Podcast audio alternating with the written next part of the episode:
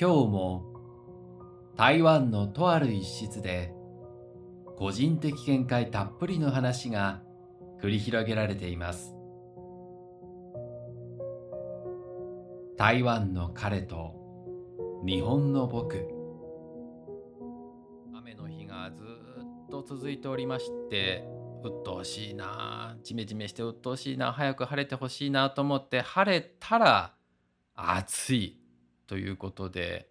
また半袖になりましたけれども今回お話しするのはまさにこうやって収録しているこの環境についてになるんですけれども結構専門的な話になるので全然収録とかしたことがない人にとってはですね何のことやらという感じになるのかもしれないですけれどもこれからポッドキャスト自分もやってみたいなと思う方であったりとかポッドキャスト配信しているけれどももう少し音質良くしたいなと思ってらっしゃる方にはちょっと参考になるかもしれないよというお話になります。でですね揃えた機材というのは決してですねベストというわけではなくてですねもちろんいろんな予算とかですね自分のそのどこまでの音質を目指したいのかという方向性にもよるので、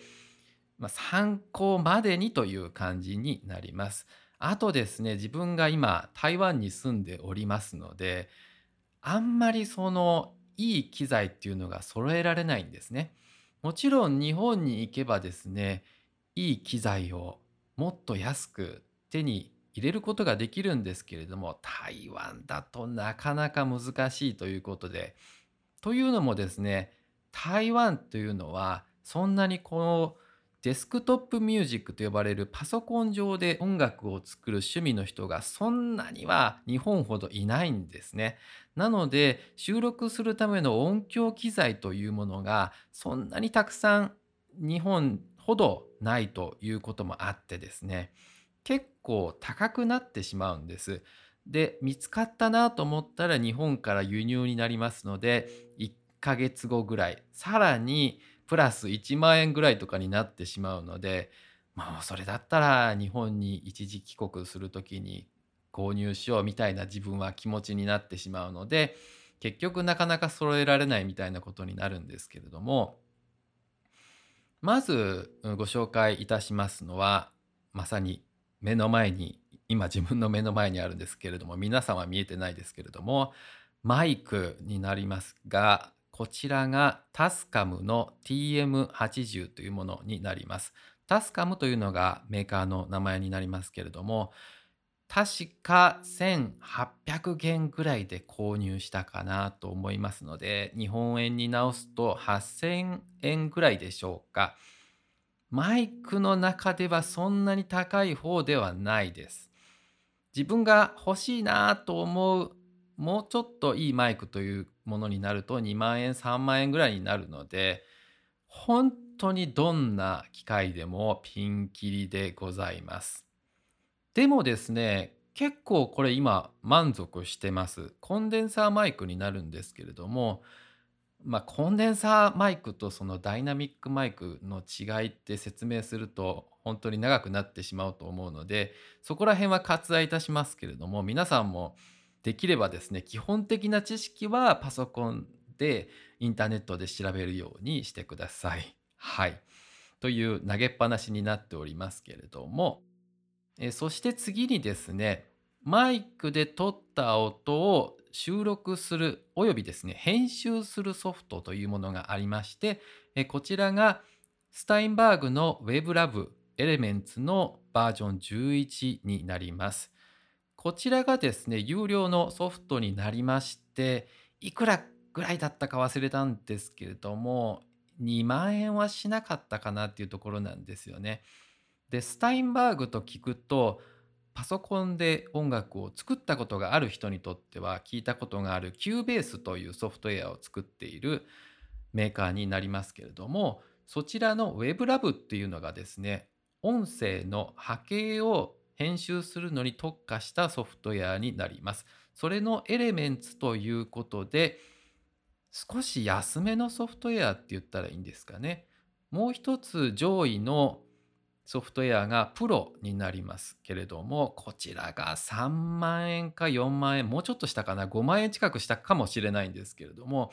さすがにそこまで専門的に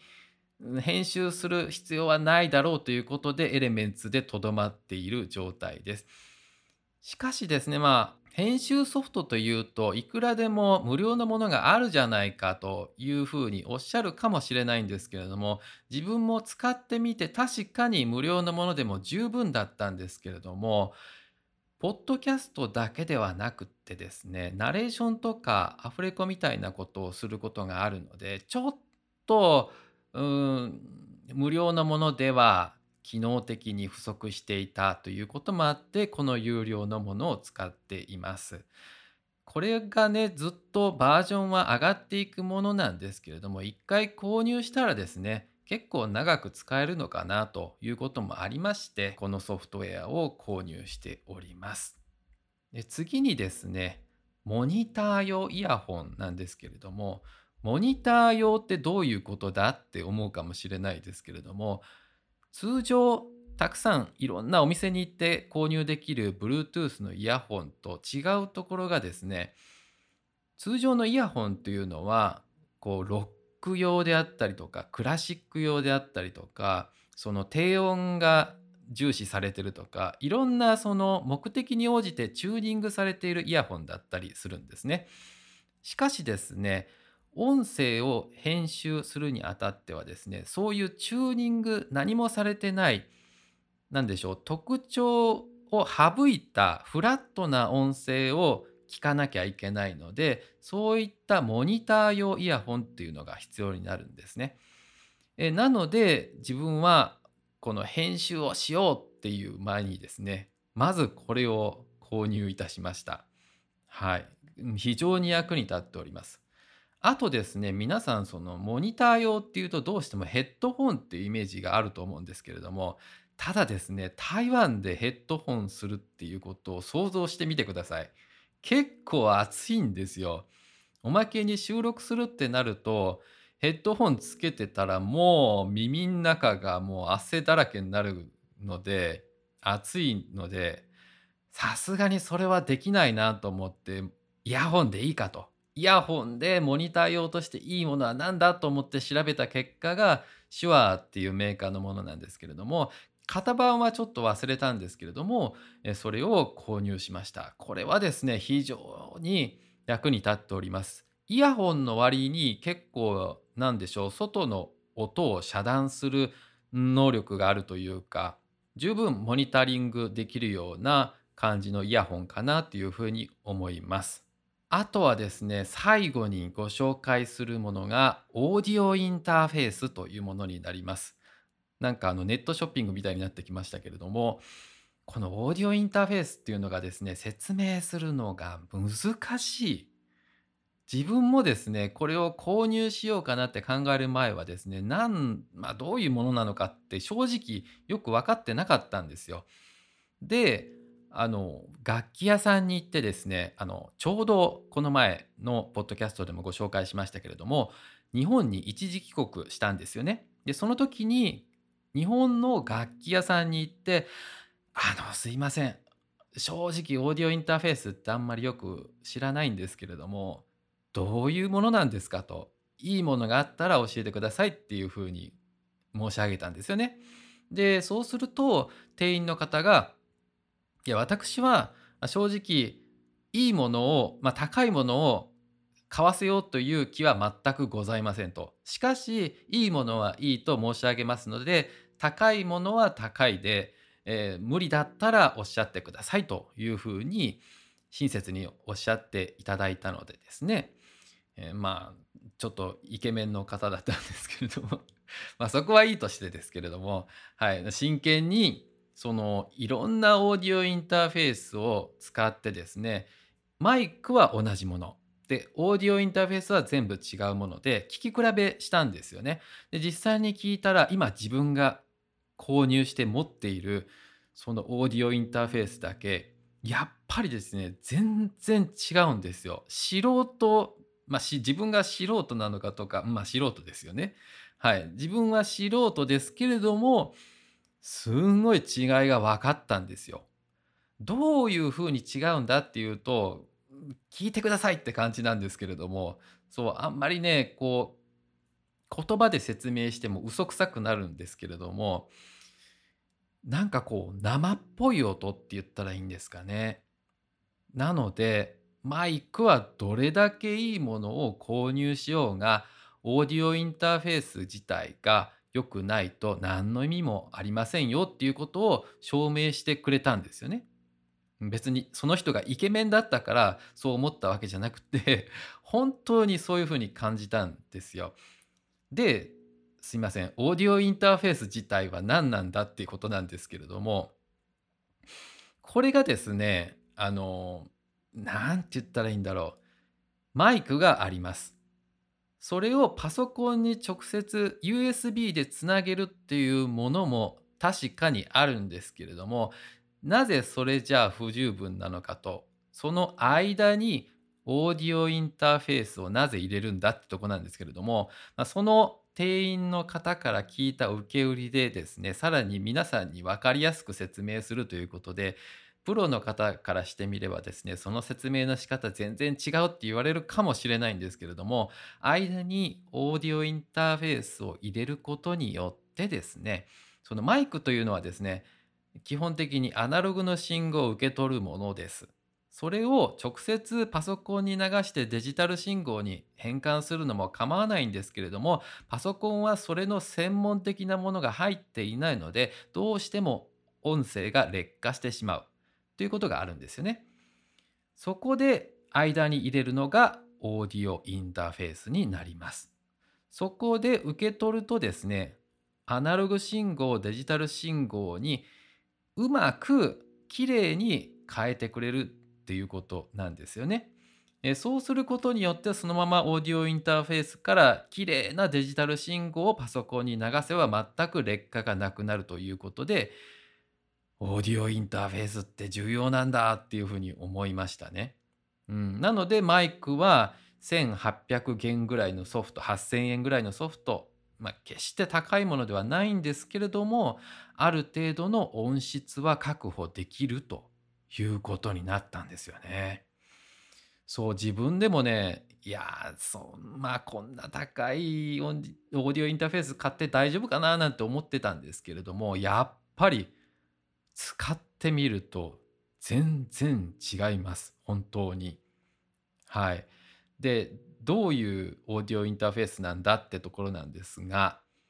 オーディエントの ID4 という機種になります。オーディエントっていうのがそのメーカーの名前になりましてネットで検索していただくと分かるんですけれどもいろんなこうプロ用のミキサーとかそういうオーディオインターフェースを